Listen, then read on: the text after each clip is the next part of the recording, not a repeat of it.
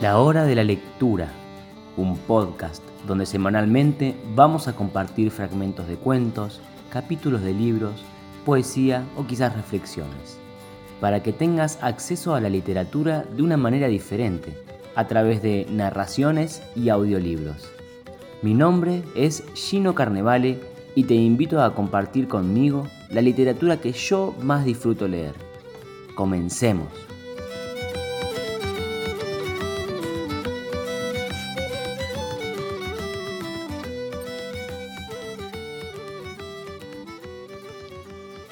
Bienvenidos una vez más a un nuevo episodio de la hora de la lectura. Nos encontramos, como cada semana, en el ciclo de lectura de audiolibros de Tolkien y hoy nos toca compartir el capítulo 9 y final del libro sexto de El Retorno del Rey, Los Puertos Grises. Este es el episodio final de la tercera temporada de este podcast, finalizando la lectura de El Señor de los Anillos de J.R.R. Tolkien.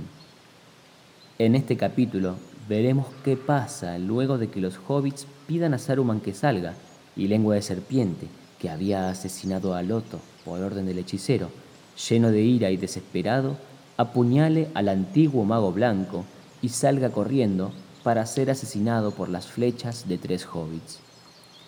Y sin adentrarme más en el capítulo final, dejaremos que el narrador nos sumerja en la aventura de la misión del anillo.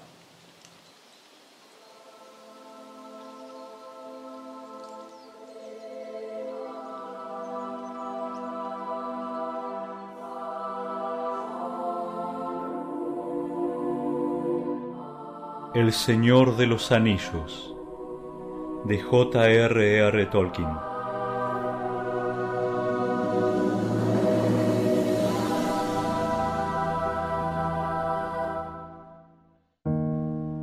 Libro sexto, capítulo 9 Los puertos grises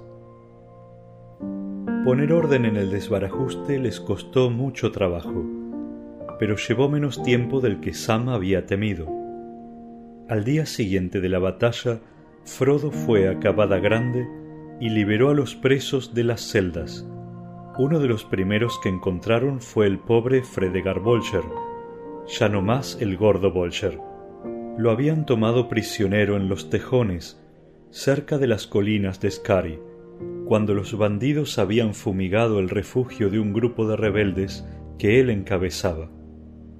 Al fin de cuentas te hubiera convenido venir con nosotros, pobre viejo Fredegar, dijo Pippin mientras lo llevaban, pues estaba demasiado débil para caminar. Fredegar abrió un ojo y valientemente trató de sonreír. ¿Quién es este joven gigante de la voz potente? musitó. ¿No será el pequeño Pippin? ¿Qué número de sombrero calzas ahora? Luego encontraron a Lobelia. Estaba muy envejecida la pobre cuando la sacaron de un calabozo oscuro y estrecho. Pero ella se empeñó en salir por sus propias piernas, cojeando y tambaleándose y cuando apareció apoyada en el brazo de Frodo, con el paraguas siempre apretado en la mano, fue tan calurosa la acogida y hubo tantas ovaciones y tantos aplausos que se deshizo en lágrimas. Nunca en su vida había sido tan popular. Pero la noticia del asesinato de Loto la trastornó a tal punto que no quiso volver nunca más a Bolsón Cerrado. Se lo devolvió a Frodo y se fue a vivir con su familia, los Ciñatiesa de Casadura. Y cuando murió la pobre criatura en la primavera siguiente, al fin y al cabo ya tenía más de cien años, Frodo se enteró, sorprendido y profundamente conmovido, de que le había dejado todo su dinero y el de Loto para que ayudase a los hobbits a quienes las calamidades de la comarca habían dejado sin hogar y así terminó aquella larga enemistad. El viejo Will Pie Blanco había estado encerrado en las celdas más tiempo que todos, y aunque tal vez lo maltrataron menos, necesitaba comer mucho antes de volver a la alcaidía, y Frodo aceptó el cargo de suplente hasta que el señor Pie Blanco estuviese de nuevo en condiciones. lo único que hizo durante su mandato fue reducir el número de los oficiales de la comarca y limitarles las funciones a lo que era adecuado y normal. El cometido de echar del país a los últimos rufianes fue confiado a Merry y a Pippin y cumplido rápidamente. Las pandillas que se habían refugiado en el sur, al tener noticias de la batalla de Delagua, huyeron ofreciendo poca resistencia al Zain. Antes de fin de año, los contados sobrevivientes quedaron cercados en los bosques y aquellos que se rindieron fueron puestos en las fronteras. Mientras tanto, los trabajos de restauración avanzaban con rapidez y Sam estaba siempre ocupado. Los hobbits son laboriosos como las abejas, cuando la situación lo requiere y si se sienten bien dispuestos. Ahora había millares de manos voluntarias de todas las edades, desde las pequeñas pero ágiles de los jóvenes y las muchachas, hasta las arrugadas y callosas de los viejos y aun de las abuelas. Para el año nuevo no quedaba en pie ni un solo ladrillo de las casas de los oficiales, ni de ningún edificio construido por los hombres de Sarquino. Pero los ladrillos fueron todos empleados en reparar numerosos agujeros antiguos, a fin de hacerlos más secos y confortables. Se encontraron grandes cantidades de provisiones y víveres y cerveza que los rufianes habían escondido en cobertizos y graneros y agujeros abandonados, especialmente en los túneles de Cavada Grande y en las viejas canteras de Scari. Y así, en las fiestas de aquel fin de año, hubo una alegría que nadie había esperado. Una de las primeras tareas que se llevaron a cabo en Hobbiton, antes aún de la demolición del molino nuevo, fue la limpieza de la colina y de Bolsón Cerrado, y la restauración de Bolsón de Tirada. El frente del nuevo arenal fue nivelado y transformado en un gran jardín cubierto, y en la parte meridional de la colina excavaron nuevos agujeros y los revistieron de ladrillos. El número tres le fue restituido al tío quien solía decir, sin preocuparse de quienes pudieran oírlo. Es viento malo aquel que no trae bien a nadie, como siempre he dicho, y es bueno lo que termina mejor.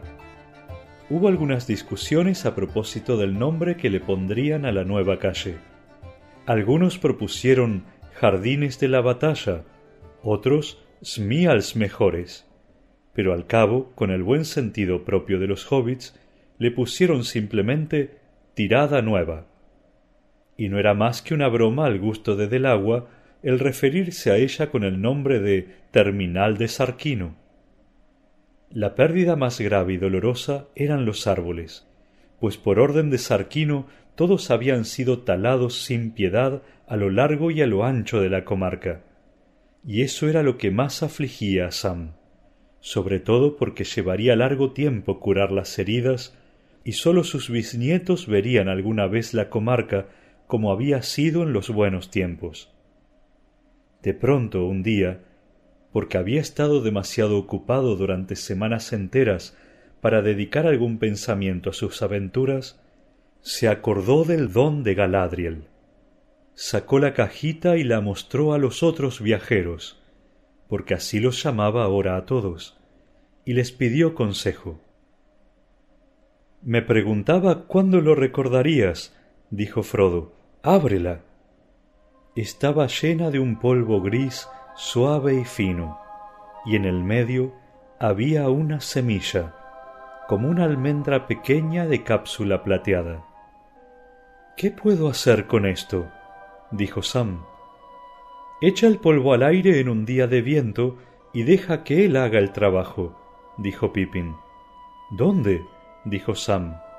Escoge un sitio como vivero y observa qué le sucede a las plantas que están en él, dijo Merry. Pero estoy seguro de que a la dama no le gustaría que me lo quedara yo solo para mi propio jardín, habiendo tanta gente que ha sufrido y lo necesita, dijo Sam. Recurre a tu sagacidad y a tus conocimientos, Sam, dijo Frodo, y luego usa el regalo para ayudarte en tu trabajo y mejorarlo. Y úsalo con parsimonia, No hay mucho, y me imagino que todas las partículas tienen valor. Entonces Sam plantó retoños en todos aquellos lugares donde antes había árboles especialmente hermosos o queridos, y puso un grano del precioso polvo en la tierra junto a la raíz. Recorrió la comarca a lo largo y a lo ancho haciendo este trabajo, y si prestaba mayor cuidado a Del Agua y a Hobbiton, nadie se lo reprochaba. Y al terminar, descubrió que aún le quedaba un poco de polvo y fue a la piedra de las tres cuadernas, que es por así decir el centro de la comarca, y lo arrojó al aire con su bendición. Y la pequeña almendra de plata la plantó en el campo de la fiesta, allí donde antes se erguía el árbol, y se preguntó qué planta crecería. Durante todo el invierno esperó tan pacientemente como pudo, tratando de contenerse para no ir a ver a cada rato si algo ocurría. La primavera colmó con creces las más locas esperanzas de Sam. En su propio jardín los árboles comenzaron a brotar y a crecer como si el tiempo mismo tuviese prisa y quisiera vivir veinte años en uno. En el campo de la fiesta despuntó un hermoso retoño. Tenía la corteza plateada y hojas largas, y se cubrió de flores doradas en abril. Era en verdad un Malorn y la admiración de todos los vecinos. En los años sucesivos, a medida que crecía en gracia y belleza, la fama del árbol se extendió por todos los confines de la comarca y la gente hacía largos viajes para ir a verlo. El único Malorn al oeste de las montañas y al este del mar, y uno de los más hermosos del mundo. Desde todo punto de vista, 1420 fue en la comarca un año maravilloso. No sólo hubo un sol esplendente y lluvias deliciosas en los momentos oportunos y en proporciones perfectas, una atmósfera de riqueza y de prosperidad, una belleza radiante, superior a la de esos veranos mortales que en esta tierra media centellean un instante y se desvanecen. Todos los niños nacidos o concebidos en aquel año, y fueron muchos, eran hermosos y fuertes, y casi todos tenían abundantes cabellos dorados, hasta entonces raros entre los hobbits. Hubo tal cosecha de frutos que los hobbits jóvenes nadaban, por así decir, en fresas con crema, e iban luego a sentarse en los prados a la sombra de los ciruelos, y comían hasta que los huesos de las frutas se apilaban en pequeñas pirámides o como cráneos amontonados por un conquistador, y así continuaban. Y ninguno se enfermaba y todos estaban contentos, excepto aquellos que tenían que segar los pastos. En las viñas de la cuaderna del sur pesaban los racimos, y la cosecha de hoja fue asombrosa. Y hubo tanto trigo que para la siega todos los graneros estaban abarrotados. La cebada de la cuaderna del norte fue tan excelente que la cerveza de 1420 quedó grabada en la memoria de todos durante largos años y llegó a ser un dicho proverbial.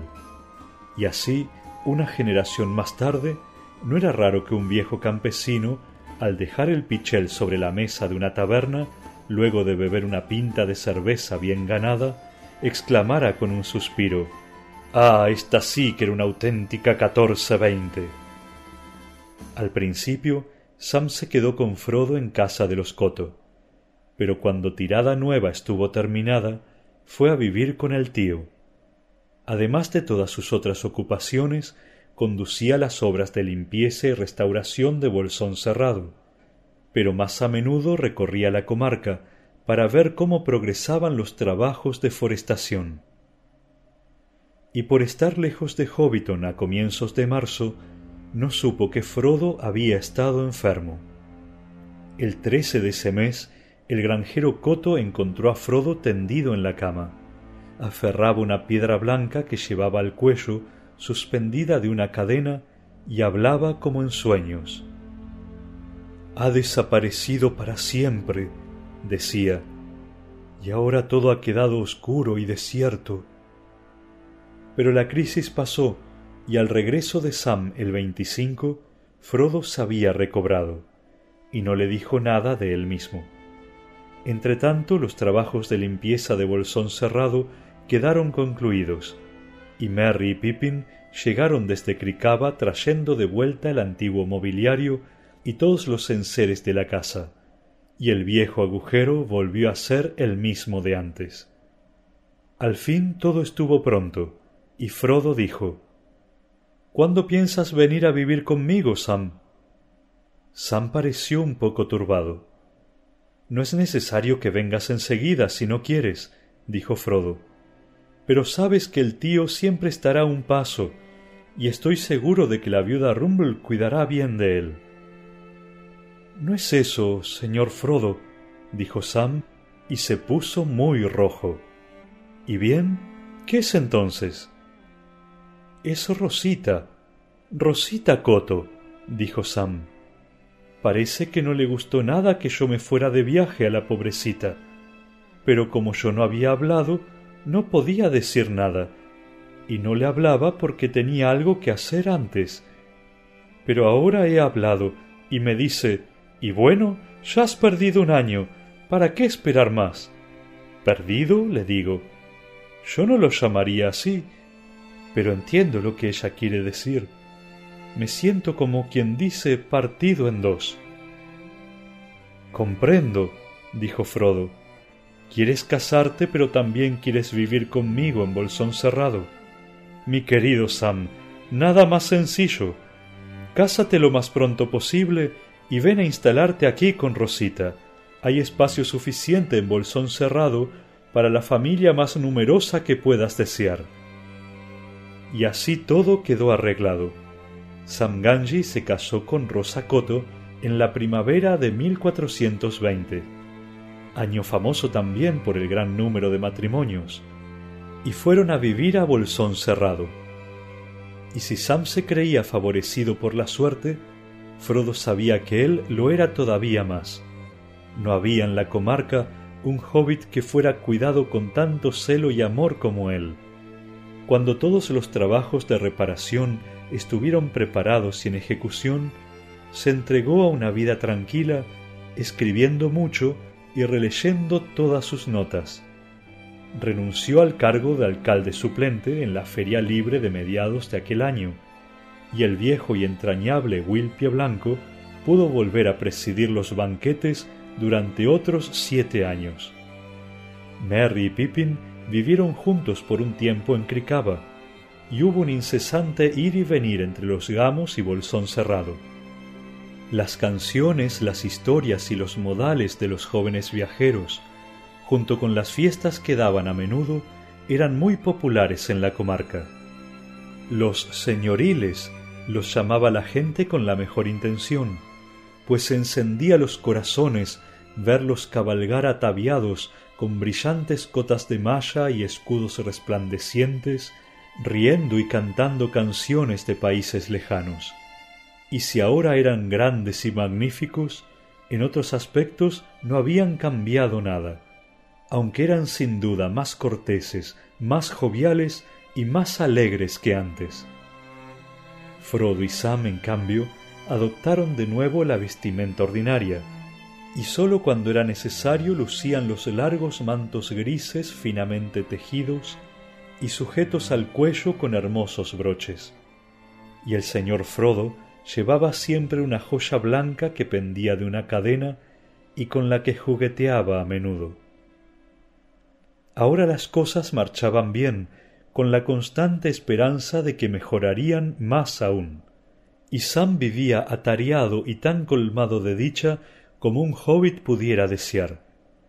Nada turbó para él la paz de aquel año, excepto una cierta preocupación por Frodo, que se había retirado poco a poco de todas las actividades de la comarca. A Sam le apenaba que lo trataran con tan escasos honores en su propio país. Pocos eran los que conocían o deseaban conocer sus hazañas y aventuras. La admiración y el respeto de todos recaían casi exclusivamente en el señor Meriadoc y en el señor Peregrine, y, aunque esto Sam lo ignoraba, también en él. Y en el otoño apareció una sombra de los antiguos tormentos. Una noche Sam entró en el estudio y encontró a su amo muy extraño. Estaba palidísimo, con la mirada como perdida en cosas muy lejanas. ¿Qué le pasa, señor Frodo? dijo Sam. Estoy herido, respondió él. Herido. Nunca curaré del todo. Pero luego se levantó y pareció que el malestar había desaparecido, y al otro día era de nuevo el Frodo de siempre. Solo más tarde Sam reparó en la fecha, 6 de octubre Dos años antes ese mismo día se había hecho la oscuridad en la hondonada de la cima de los vientos. Pasó el tiempo y llegó el año 1421. Frodo volvió a caer enfermo en marzo, pero con un gran esfuerzo consiguió ocultarlo, porque Sam tenía otras cosas en que pensar. El primer hijo de Sam y Rosita nació el 25 de marzo, una fecha que Sam anotó. Y bien, señor Frodo, dijo, estoy en un aprieto. Rosa y yo habíamos decidido llamarlo Frodo, con el permiso de usted.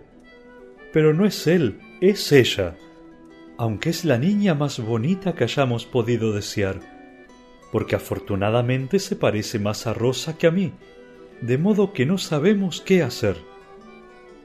Bueno, Sam, dijo Frodo, ¿Qué tienen de malo las antiguas tradiciones? Elige un nombre de flor, como Rosa. La mitad de las niñas de la comarca tienen nombres semejantes. ¿Y qué puede ser mejor? Supongo que tiene usted razón, señor Frodo, dijo Sam. He escuchado algunos nombres hermosos en mis viajes, pero se me ocurre que son demasiado sonoros para usarlos de entrecasa, por así decir. El tío dice Escoge uno corto, así no tendrás que acortarlo luego. Pero si ha de ser el nombre de una flor, entonces no me importa que sea largo. Tiene que ser una flor hermosa, porque vea usted, señor Frodo, yo creo que es muy hermosa y que va a ser mucho más hermosa todavía. Frodo pensó un momento. Y bien, Sam, ¿qué te parece Elanor, la estrella sol? ¿Recuerdas la pequeña flor de oro que crecía en los prados de Lothlorien? También ahora tiene razón, señor Frodo, dijo Sam maravillado. Eso es lo que yo quería. La pequeña Elanor tenía casi seis meses y 1421 había entrado ya en el otoño cuando Frodo llamó a Sam al estudio. El jueves será el cumpleaños de Bilbo, Sam, dijo, y sobrepasará al viejo Tuk. Cumplirá ciento treinta y un años. Es verdad, dijo Sam. ¡Qué maravilla! Pues bien, Sam, me gustaría que hablaras con Rosa y vieras si puede arreglarse sin ti, y entonces podríamos partir juntos. Claro, ahora no puedes alejarte demasiado ni por mucho tiempo dijo con cierta tristeza. No, no en verdad, señor Frodo. Claro que no, pero no importa. Podrías acompañarme un trecho. Dile a Rosa que no estarás ausente mucho tiempo, no más de dos semanas, y que regresarás sano y salvo. Me gustaría tanto ir con usted a Rivendell, señor Frodo, y ver al señor Bilbo, dijo Sam. Y sin embargo, el único lugar en que realmente quiero estar es aquí. Estoy partido en dos. Pobre Sam, así habrás de sentirte, me temo, dijo Frodo. Pero curarás pronto. Naciste para ser un hobbit sano e íntegro, y lo serás. Durante las dos o tres semanas siguientes, Frodo, con la ayuda de Sam, revisó todos los papeles y manuscritos y le dio las llaves había un libro voluminoso encuadernado en cuero rojo. Las páginas altas estaban ahora casi llenas.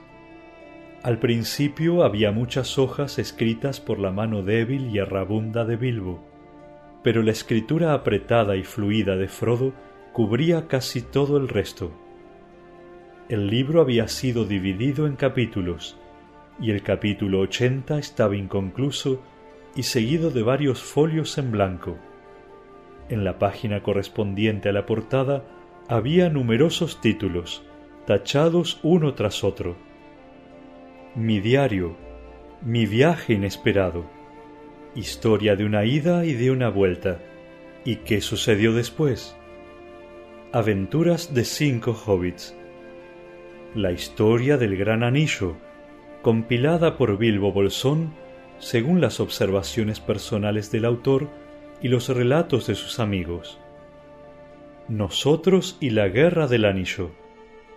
Aquí terminaba la letra de Bilbo y luego Frodo había escrito La caída del Señor de los Anillos y el retorno del Rey, tal como los vio la gente pequeña, siendo estas las memorias de Bilbo y Frodo de la comarca, completadas con las narraciones de sus amigos y la erudición de los sabios, junto con extractos de los libros de tradición traducidos por Bilbo en Rivendell. Pero casi lo ha terminado, señor Frodo, exclamó Sam. Bueno, ha trabajado en serio. Yo he terminado con lo mío, Sam, dijo Frodo. Las últimas páginas son para ti. El 21 de septiembre partieron juntos. Frodo montado en el pony en que había recorrido todo el camino de Minas y que ahora se llamaba Trancos, y Sam en su querido Bill. Era una mañana dorada y hermosa, y Sam no preguntó a dónde iban. Creía haberlo adivinado. Tomaron el camino de Cepeda hasta más allá de las colinas, dejando que los ponis avanzaran sin prisa rumbo al bosque cerrado. Acamparon en las colinas verdes y el 22 de septiembre, cuando caía la tarde, descendieron apaciblemente entre los primeros árboles. Fue detrás de ese árbol donde usted se escondió la primera vez que apareció el jinete negro, señor Frodo, dijo Sam señalando a la izquierda. Ahora parece un sueño. Había llegado la noche y las estrellas centelleaban en el cielo del este cuando los compañeros pasaron delante de la encina seca y descendieron la colina entre la espesura de los avellanos. Sam estaba silencioso y pensativo. De pronto advirtió que Frodo iba cantando en voz queda, cantando la misma vieja canción de caminantes, pero las palabras no eran del todo las mismas. Quizá tras el recodo aún me esperan nuevos caminos, puertas secretas, mas aunque ahora me muestre esquivo, llegará un día en que emprenda el camino por el sendero que se escondió al este y al oeste de la luna y el sol. Y como en respuesta, subiendo por el camino desde el fondo del valle, llegaron voces que cantaban A Elbereth Gilthoniel, si librem penna Miriel, o el aglarellenath, Gilthoniel a Elbereth. Viviendo en tierra extranjera, bajo árboles enlazados, la clara luz recordamos de las brillantes estrellas sobre los mares amados, sobre las aguas serenas del oeste tan añorado. Frodo y Sam se detuvieron y aguardaron en silencio entre las dulces sombras hasta que un resplandor anunció la llegada de los viajeros. Y vieron a Gildor y una gran comitiva de hermosa gente élfica, y luego ante los ojos maravillados de Sam, llegaron cabalgando Elrond y Galadriel. Elrond vestía un manto gris y lucía una estrella en la frente, y en la mano llevaba un arpa de plata y en el dedo un anillo de oro con una gran piedra azul. Villa, el más poderoso de los tres. Pero Galadriel montaba en un palafrén blanco, envuelta en una blancura resplandeciente como nubes alrededor de la luna, y ella misma parecía irradiar una luz suave, y tenía en el dedo el anillo forjado de mithril, con una sola piedra que centelleaba como una estrella de escarcha, y cabalgando lentamente en un pequeño pony gris, cabeceando de sueño y como adormecido, llegó Bilbo en persona. Elrond los saludó con un aire grave y gentil, y Galadriel los miró con una sonrisa. Y bien, señor Samsagás, dijo, me han dicho y veo que has utilizado bien mi regalo. De ahora en adelante, la comarca será más que nunca amada y bienaventurada. Sam se inclinó en una profunda reverencia, pero no supo qué decir. Había olvidado qué hermosa era la dama Galadriel. Entonces Bilbo despertó y abrió los ojos. Hola, Frodo, dijo. Bueno, hoy le he ganado al viejo Tuk, así que eso está arreglado. Y ahora creo estar pronto para emprender otro viaje. ¿Tú también vienes? Sí, yo también voy, dijo Frodo. Los portadores del anillo han de partir juntos. ¿A dónde va usted, mi amo? gritó Sam, aunque por fin había comprendido lo que estaba sucediendo. A los puertos, Sam, dijo Frodo. ¿Y yo no puedo ir? No, Sam, no todavía en todo caso, no más allá de los puertos. Aunque también tú fuiste un portador del anillo, si bien por poco tiempo. También a ti te llegará la hora, quizá. No te entristezcas demasiado, Sam.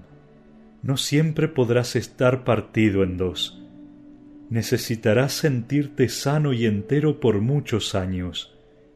Tienes tantas cosas de que disfrutar, tanto que vivir y tanto que hacer. Pero, dijo Sam mientras los ojos se le llenaban de lágrimas, yo creía que también usted iba a disfrutar en la comarca años y años, después de todo lo que ha hecho. También yo lo creía en un tiempo pero he sufrido heridas demasiado profundas, Sam. Intenté salvar la comarca y la he salvado, pero no para mí. Así suele ocurrir, Sam, cuando las cosas están en peligro. Alguien tiene que renunciar a ellas, perderlas, para que otros las conserven. Pero tú eres mi heredero. Todo cuanto tengo y podría haber tenido, te lo dejo a ti y además tienes a Rosa y a Elanor, y vendrán también el pequeño Frodo y la pequeña Rosa, y Merry y Rizos de Oro y Pippin, y acaso otros que no alcanzo a ver. Tus manos y tu cabeza serán necesarios en todas partes. Serás el alcalde, naturalmente, por tanto tiempo como quieras serlo, y el jardinero más famoso de la historia y leerás las páginas del libro rojo y perpetuarás la memoria de una edad ahora desaparecida para que la gente recuerde siempre el gran peligro y ame aún más entrañablemente el país bien amado. Y eso te mantendrá tan ocupado y tan feliz como es posible serlo mientras continúe tu parte de la historia. Y ahora ven, cabalga conmigo. Entonces Elrond y Galadriel prosiguieron la marcha. La tercera edad había terminado y los días de los anillos habían pasado para siempre. Y así llegaba el fin de la historia y los cantos de aquellos tiempos. Y con ellos partían numerosos elfos del alto linaje que ya no querían habitar en la Tierra Media y entre ellos, colmado de una tristeza que era a la vez venturosa y sin amargura, cabalgaban Sam y Frodo y Bilbo, y los elfos los honraban complacidos. Aunque cabalgaron a través de la comarca durante toda la tarde y toda la noche, nadie los vio pasar, excepto las criaturas salvajes de los bosques, o aquí y allá algún caminante solitario que vio de pronto entre los árboles un resplandor fugitivo, o una luz y una sombra que se deslizaba sobre las hierbas mientras la luna declinaba en el poniente.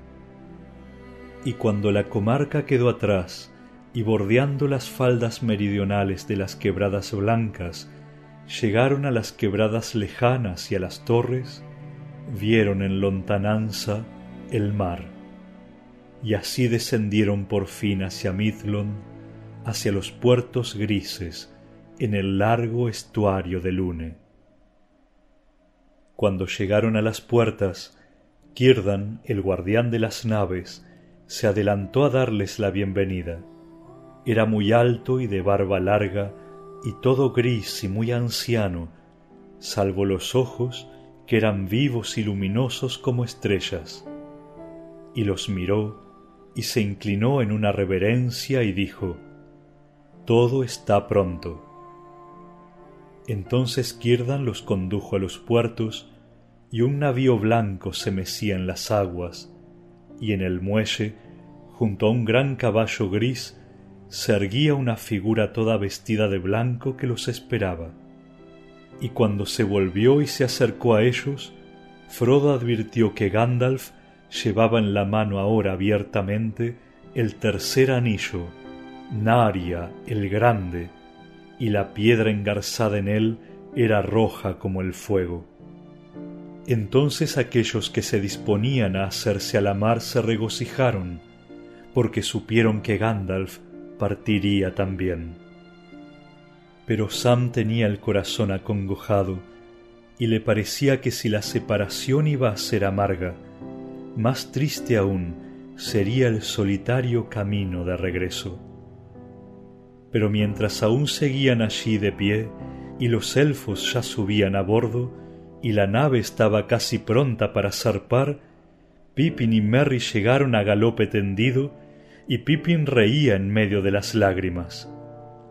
Ya una vez intentaste tendernos un lazo y te falló, Frodo. Esta vez estuviste a punto de conseguirlo, pero te ha fallado de nuevo. Sin embargo, no ha sido Sam quien te traicionó esta vez, sino el propio Gandalf. Sí, dijo Gandalf, porque es mejor que sean tres los que regresen y no uno solo. Bien, aquí, queridos amigos, a la orilla del mar, termina por fin nuestra comunidad en la Tierra Media. Id en paz. No os diré no lloréis porque no todas las lágrimas son malas. Frodo besó entonces a Merry y a Pippin, y por último a Sam, y subió a bordo, y fueron izadas las velas, y el viento sopló, y la nave se deslizó lentamente a lo largo del estuario gris, y la luz de la redoma de Galadriel que Frodo llevaba en alto centelleó y se apagó, y la nave se internó en la alta mar rumbo al oeste, hasta que por fin en una noche de lluvia Frodo sintió en el aire una fragancia y oyó cantos que llegaban sobre las aguas. Y le pareció que como en el sueño que había tenido en la casa de Tom Bombadil, la cortina de lluvia gris se transformaba en plata y cristal, y que el velo se abría, y ante él aparecían unas playas blancas, y más allá un país lejano y verde, a la luz de un rápido amanecer.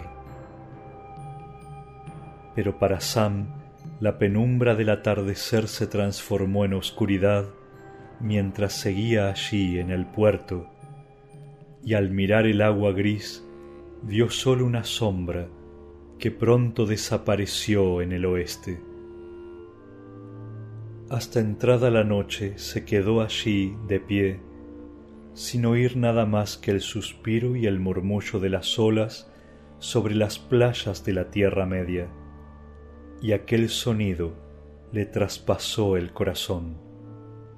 Junto a él estaban Merry y Pippin, y no hablaban.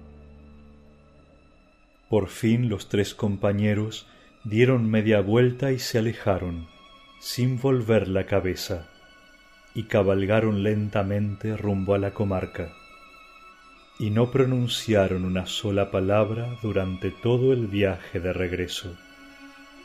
Pero en el largo camino gris, cada uno de ellos se sentía reconfortado por los demás. Y finalmente cruzaron las lomas y tomaron el camino del este.